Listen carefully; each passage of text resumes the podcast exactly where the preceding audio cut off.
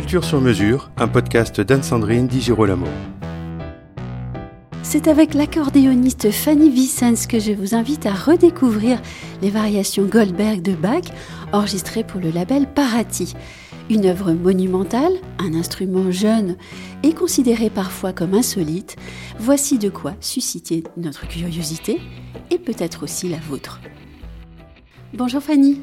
Bonjour Anne-Sandrine.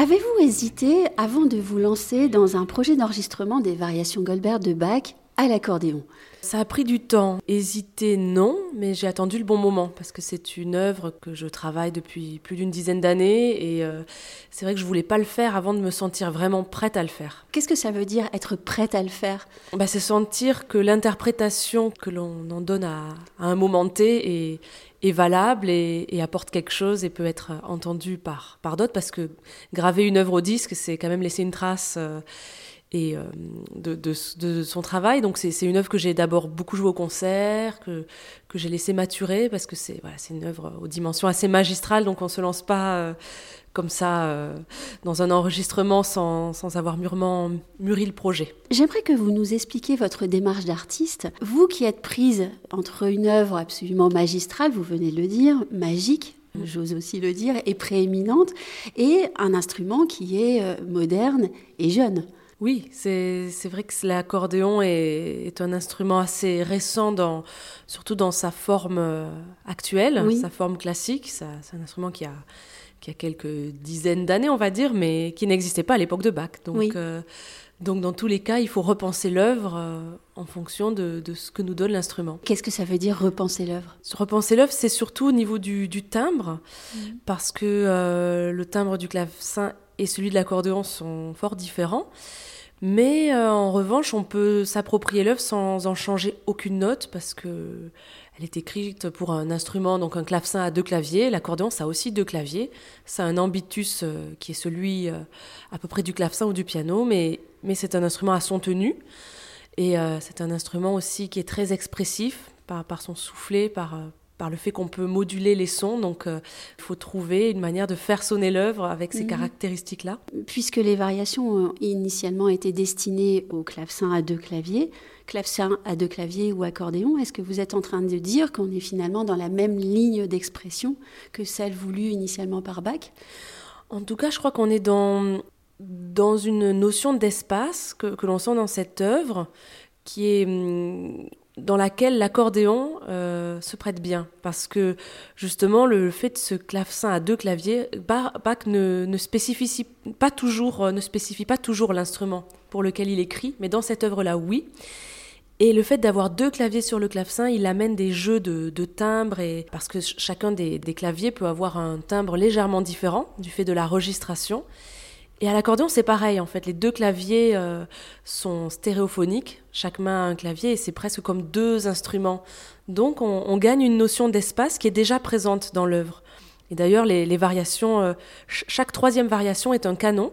Mm -hmm. Ça jalonne toute l'œuvre et ça part d'un canon à l'unisson, puis d'un canon à la seconde, puis à la tierce, puis à la quarte. En fait, les entrées du canon, peu à peu, s'espacent du fait de, de l'intervalle.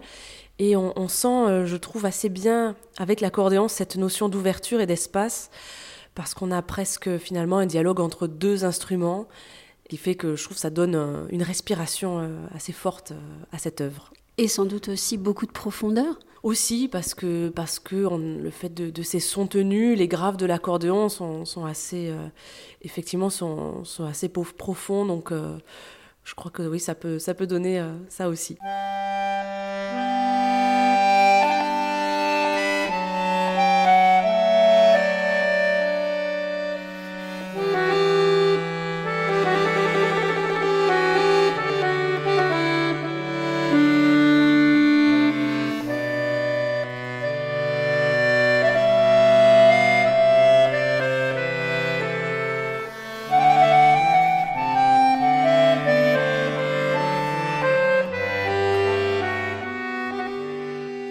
Variations Goldberg, qui sont euh, un monument de la musique pour clavecin, aussi un des sommets de la forme thème avec variation, est-ce que vous considérez que l'accordéon peut apporter quelque chose dans la lecture et la compréhension de l'œuvre?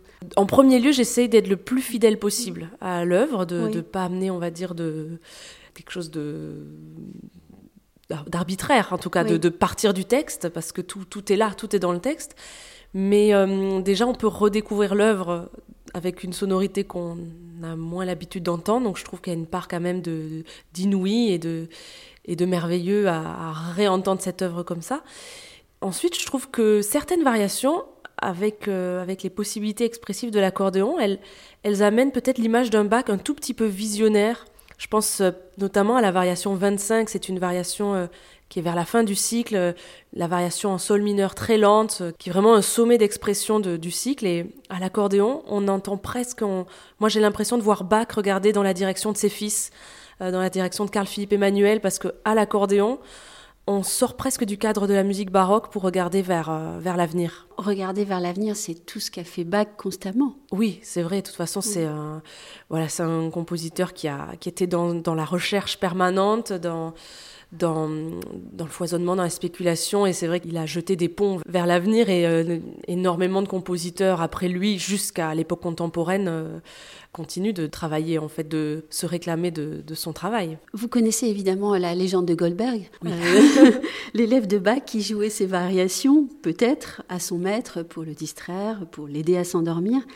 La notion de douceur, de recueillement, d'apaisement, de distanciation, d'intériorisation du monde est très importante. L'accordéon est évidemment à même de perpétuer là ce sens-là de l'œuvre. Oui, je crois que alors euh, est-ce que la légende est vraie ou pas euh, C'est une légende. Peu importe, mais ce qui est sûr, c'est que cette pièce, elle demande une grande intériorité.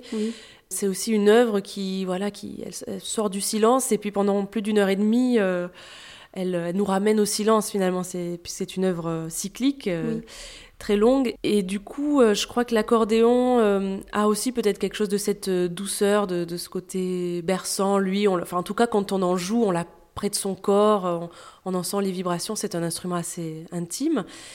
Et c'est une les vraies variations Goldberg, c'est pas une œuvre. Enfin, pour moi, c'est pas une œuvre destinée aux grandes salles de concert ou ou, aux cathédrales ou aux chapelles. Donc aussi dans la prise de son de ce disque, j'ai cherché à retranscrire ça avec une prise de son assez, assez proche de l'instrument, dans, dans une acoustique... Euh, en fait, ça a été enregistré dans une chambre, hein, tout simplement. Donc euh, c'est vrai que j'avais envie de que les auditeurs chez eux entendent le disque comme si j'étais dans leur salon ou dans, dans leur maison. Voilà, donc euh, et l'instrument et la prise de son visent à un petit peu retraduire ce, sentiment d'intimité et, de sérénité. Vous venez déguiser ma curiosité avec un enregistrement euh, fait dans une chambre. Est-ce que vous pouvez nous raconter les conditions de cet enregistrement? Oui, alors c'était avant tout pour euh, retravailler avec Timothée Langlois, qui est un ingénieur du son avec qui je travaille depuis plusieurs années, avec qui on a fait plusieurs disques. Il a tout simplement une, maison euh, en Touraine euh, qui est très très calme. Donc ça permet pour des toutes petites formations, un solo ou duo, d'enregistrer dans une des pièces de la maison. Mais je savais que c'était aussi le. Je connaissais ce lieu parce qu'on y avait, j'avais déjà enregistré en duo, et euh, je savais que ça serait un, un, lieu où je me sentirais bien pour enregistrer. Donc euh, c'était une chambre dans, laquelle je dormais aussi en fait. Donc c'était vraiment quatre jours en immersion parce qu'on enregistrait la journée, je dormais la nuit dans, cette chambre là et euh, mais parce que ça correspondait bien à l'atmosphère aussi que à l'atmosphère euh, sonore, on va dire que je voulais, euh, je voulais pas la froideur d'un studio, je voulais pas non plus enregistrer dans une une église ou une salle de concert parce que je trouve que c'est vraiment une œuvre pour écouter chez soi, quoi. Écoutez chez soi, vous parliez de la taille des lieux de concert qui seraient adaptés à ce répertoire et ce répertoire interprété à l'accordéon.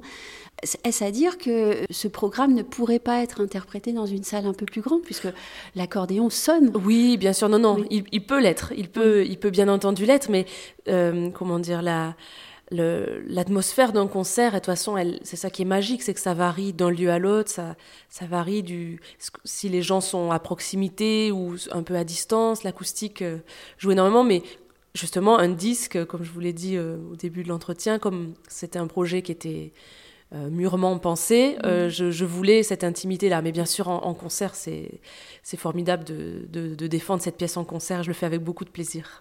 Et tout à l'heure, vous parliez de l'instrument que vous tenez près du corps aussi. Mm-hmm. Donc vous avez vraiment cette euh, vision intimiste de l'instrument. Oui, oui. Que le grand public n'a pas, peut-être. C'est vrai, mais euh, euh, après, c'est vrai que oui, l'accordéon a parfois une, image, une image euh, enfin, peut-être brillante. Enfin, c'est un instrument qui a un ambitus de, nuances extrêmes, hein, qui peut jouer extrêmement doux et puis aussi extrêmement fort. Donc, en fait, c'est bien d'explorer toute cette palette-là et de l'adapter selon les œuvres et selon les, les circonstances.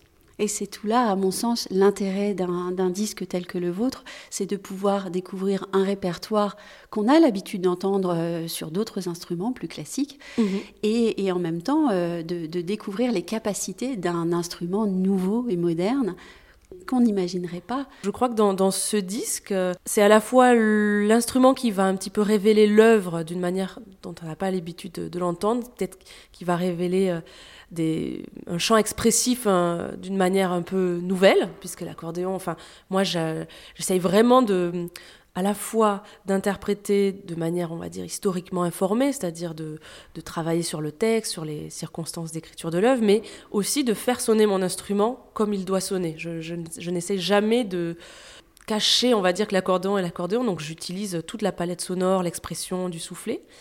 Donc je crois que l'instrument révèle l'œuvre sous un jour nouveau, mais l'œuvre révèle aussi l'instrument parce qu'elle est, elle est conçue par Bach de manière tellement géniale avec euh, cette forme, euh, avec ses canons, toutes les trois variations, et puis également euh, beaucoup de, variations qui sont des danses stylisées et qui toutes ces danses baroques, elle, tout cet univers va extrêmement bien à l'accordéon. Oui. Donc, donc l'œuvre permet aussi de, de révéler l'instrument sous un jour nouveau, je crois.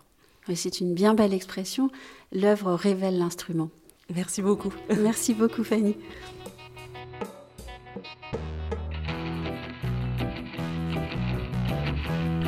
Retrouvez Culture sur mesure avec Anne-Sandrine Di Girolamo et ses invités sur toutes les plateformes de téléchargement ainsi que sur Gangflow.